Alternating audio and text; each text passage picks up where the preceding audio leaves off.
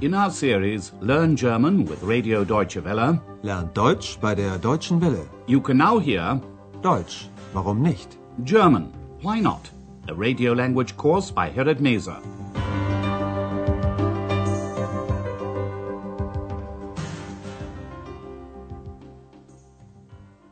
Hello and welcome back. Today you can hear lesson 16. In the last lesson, Andreas reported on the federal state of Saxony. That's where Dr. Thurmann lives, in his hometown of Leipzig. Andreas has arranged to meet Dr. Thurmann at his flat, and he takes X along with him. This lesson is called Environmental Problems, Umweltprobleme. Andreas and X haven't seen Dr. Thurmann for a long time. Guten Tag, Herr Schäfer. Guten Tag, Herr Dr. Thürmann. Ach, wer hätte das gedacht? Was? Hallo Ex, du bist auch hier? Sowieso. Tja, wer hätte gedacht, dass wir uns einmal hier treffen? Hier in Leipzig, meiner Heimatstadt. Ich freue mich sehr darüber. Wie geht es Ihnen denn? Äh, Danke, gut. Sie erinnern sich sicher, dass ich meine Praxis in Berlin aufgegeben habe? Ja, das haben Sie mir erzählt. Und was machen Sie jetzt? Wahrscheinlich will er mich immer noch sichtbar machen. Vielleicht, Ex, wer weiß.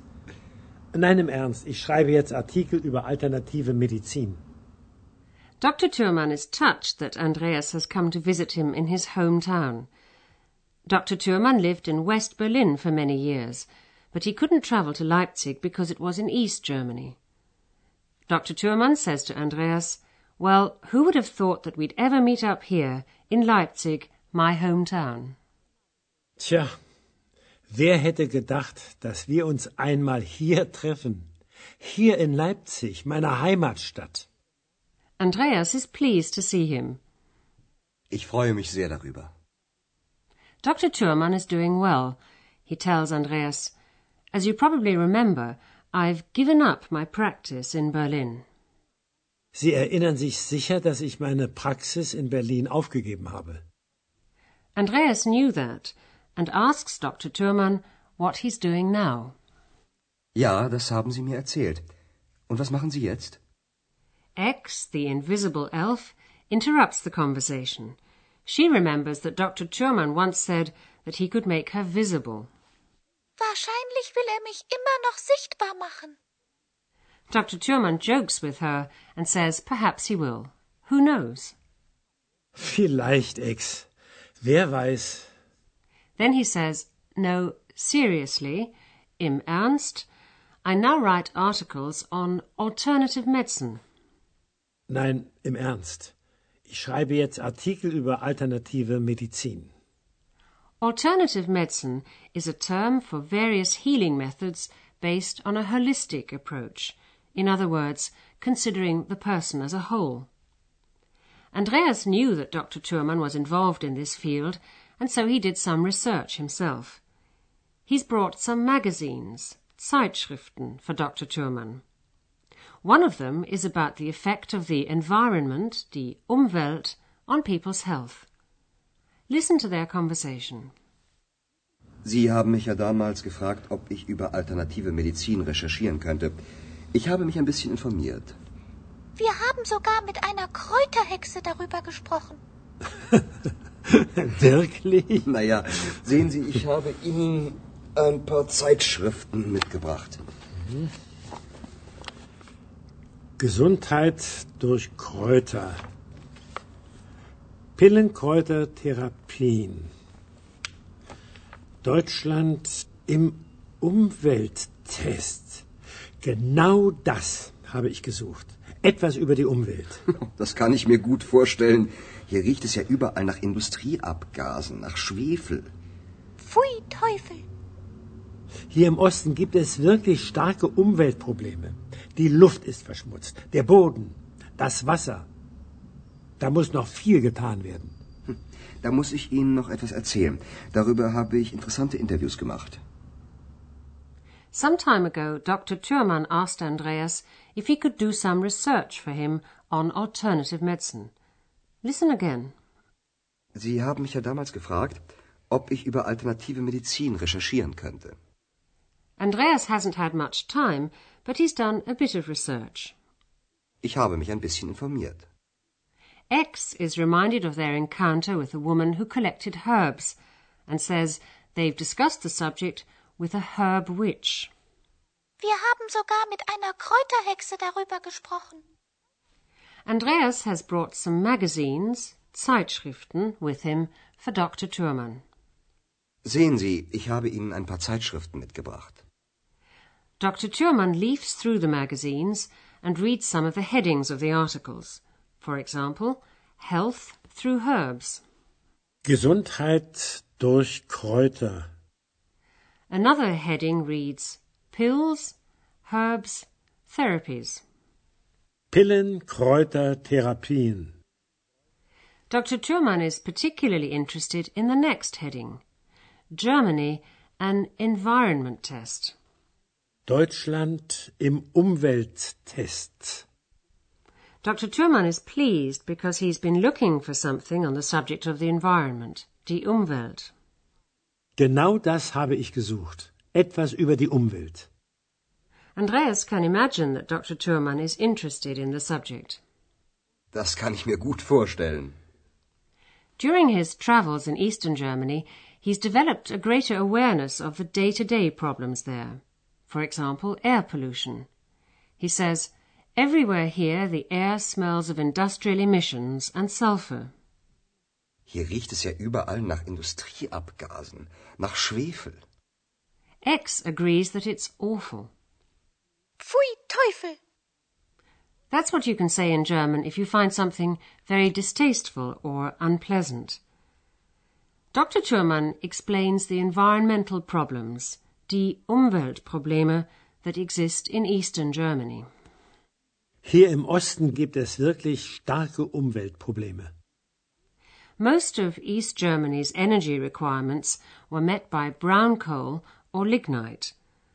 But as a result of using this fuel, four tons of unfiltered hydrogen sulfide were released into the atmosphere on a daily basis. Dr. Thurman says the air is polluted, and so is the ground and the water. Die Luft ist verschmutzt, der Boden, das Wasser. And he says that a lot still has to be done. Da muss noch viel getan werden. Andreas knows that something is already being done to improve the situation. He's done interviews on the subject. Da muss ich Ihnen noch etwas erzählen. Darüber habe ich interessante Interviews gemacht. And while Andreas is playing these interviews for Dr. Thurman, we'll take a look at some of the grammar we've come across today and explain a little more about reflexive verbs.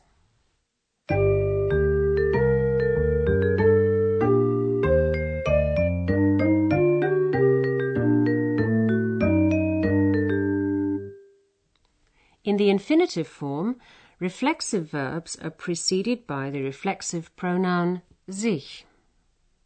Sich erinnern. Sich freuen.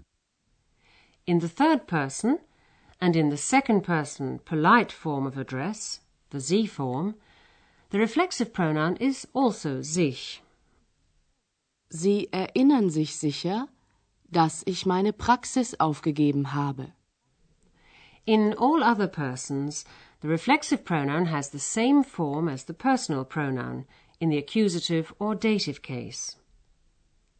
The first person singular in the accusative case is mich.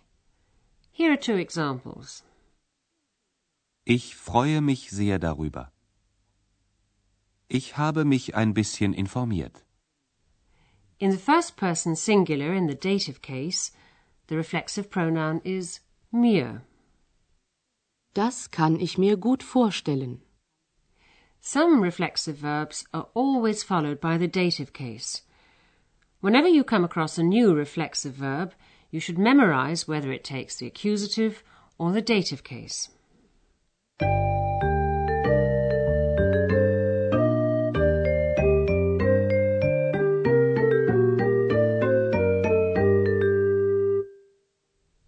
Now you can hear the dialogues from the beginning once again.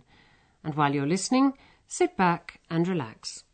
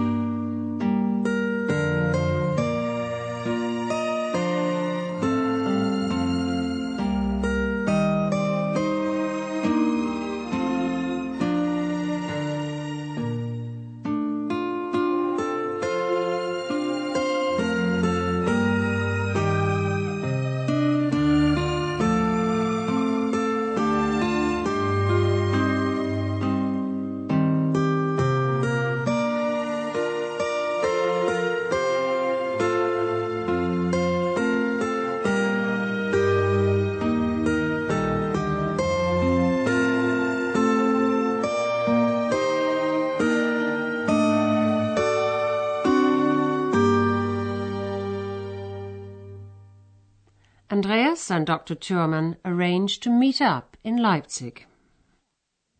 Guten Tag, Herr Schäfer. Guten Tag, Herr Dr. Thürmann. Ach, wer hätte das gedacht? Was? Hallo Ex, du bist auch hier? Sowieso.